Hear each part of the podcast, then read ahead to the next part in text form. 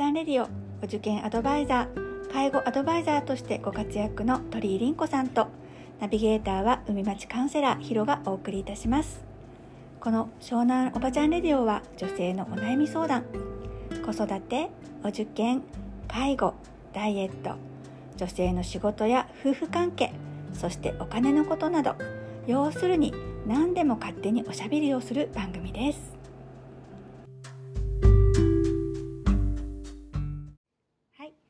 週はお化粧って誰のためにするんだろうねっていう話でちょっと終わってたんだけど、そうりんこちゃんはどう？お化粧あんましない。しない。おいおいちゃんとすれば綺麗なんだからちゃんとしようよ。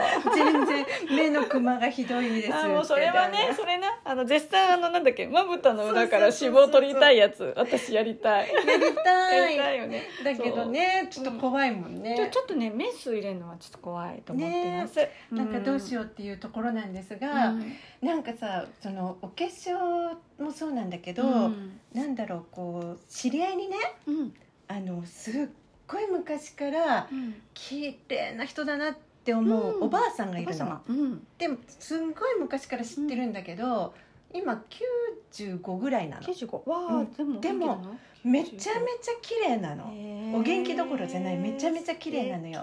それでうん。シワとかもあんまないんだよね。って、ももう女優さんですかっていうぐらい綺麗なんだけど今も女優さんですかっていうぐらいお綺麗なのよ、うん。でその方になんかまあ日常何をしてるのっていう話をしたの、うん。そしたらもう何も出かけることがないわけ、うん。95だから、うん。でも別に介護がいるわけでもなく、うんお一人で生活されてるんだけど、でも必うずん。水黒いをして、はい。いつ倒れてもはい全然大丈夫なように、うん。下着から何から美しい人に見られても全然自分は大丈夫な服装に着替えて、うん。当然お化粧もして、うん。朝が始まるんだって。すごい。95歳、はい、なんか姿勢がいいおばあ様をこうなんか想像できるぐらいの、うん、もうなんか全然腰なんか曲がってないよ。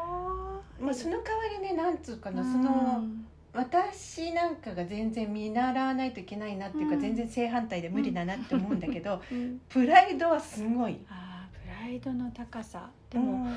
それがあるからこそそう。こう保っていられるものってあるのかな。まあ本当に若い頃からね、うん。まあまあなんかこう道歩けば誰もが振り返るみたいな綺麗なおばあさんだったと思うのよ。まあまあ、女優さん級の。そうねなんかうん。私は多分その方が50代ぐらいからうん知ってるんだけど、うんでも50代の時うもん。めちゃめちゃ綺麗な女優さんだなみたいな感じの女優さんじゃないけどね。うんうん。方だったんだけど95になってうん。相変わらずお綺麗。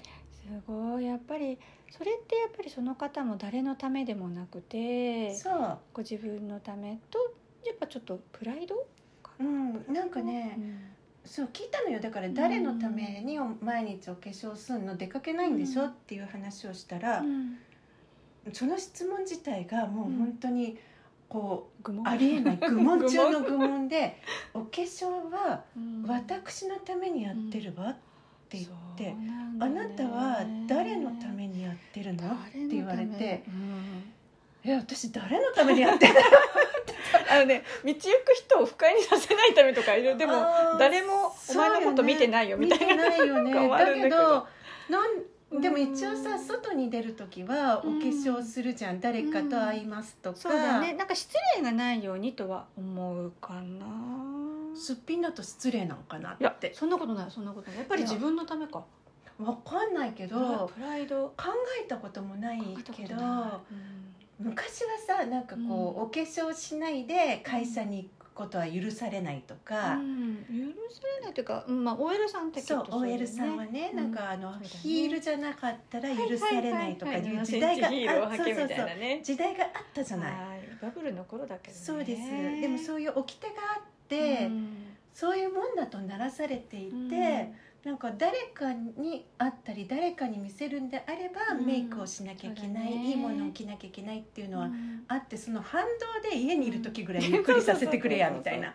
何もしないね、うん。あの寝たお寝て起きてそのまま夜を迎えるみたいな日があってもいいじゃんね、ダメ。って思うけどほら ひろちゃんは、うん。ね、毎日お出かけしてるからさ、働いてるから、うん。だけど私なんかはさ全然うん引きこもりじゃん、引き引き。引きこもりでパソコンの前にずっといるっていう感じだからさ、いやいや、うん。誰にも会わないので、そういう日もあるよね。うんズームい以外ズームでももうほとんど化粧もしないみたいな感じ。しようよ。見られてるってズームでもいやいや編集者と打ち合わせなんてそんなだ下パンツでもいいからさ。上はちゃんとしようよ。スーツなの。やってみようかな。やってみなよ。ちょっと白い資料取りますとか言ったらパンツなのいいです。あパンツって言えばさ思い出したんだけど今のそのおばあ様の話じゃないけどうん。すごい前にねあの会社のいあの方方と今事故にあったら私すごい人に見せられないパンツを履いてるからやばいのって今日早く帰りたいのっていう話になって大笑いしててでそれあの同世代の方なんだけど、うんうん私もなんかそんなに下着に気を使うような人間じゃなかったんだけど、うんうん。その今事故にあってやっぱりほらあの容赦なくこう洋服とかを脱がなきゃいけなかったり、はいはいはい。あの何かほら骨折したりとかはい。出血したりとかあるわけじゃん、うん。そこでイケメンの消防士やイケメンの外科医、はい。ER の先生にはい。このまま洋華堂のパンツを履いてるっていうふうに思われたくないよねって話をしててあそうだよね。なんか死んでもやっぱりそこは女性なのかうん。ちょっとやっぱり下着ぐらいさババアでもいい下着着た方がいいよねっていう結論になって、うん。そこから最近ほらあのブラとパンツってこうセットになってるんでね、うんうんうんうん。まあそういうものをお買い求めするようになったのね私その辺から。うんうんうんでそれまではなんか楽なこう、うん。ユニクロのこう、うんうんうんなんか、うんなんだっけスポーツブラブラみたいなトップみたいな。あそうそうそうそう、で、まあ、パンツは別で買ったりとかしたんだけどイケメン消防士消防士じゃない救急隊の人とイケメン ER の先生に見られることを毎日意識したらちゃんとした服系のパンツ履こうって思って。倒れる前提なのね。前提の話が。道道端で倒れる前提なの。そう。道 端で事故にあったりとか道端でこう何か拾ってもらう前提なの。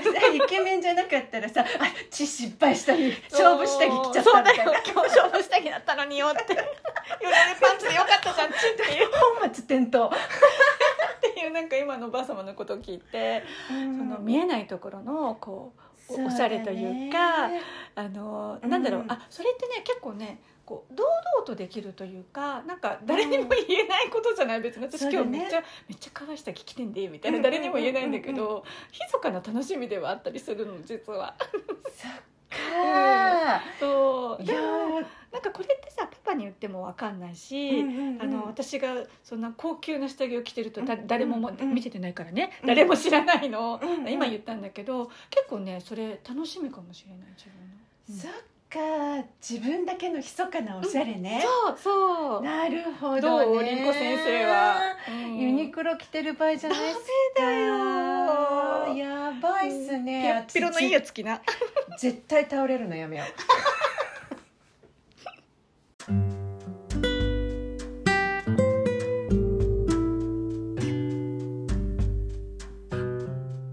湘南おばちゃんレディオ鳥居凛子と海町カウンセラーヒロがお送りいたしました。毎週土曜日10時にお会いしましょう。またねー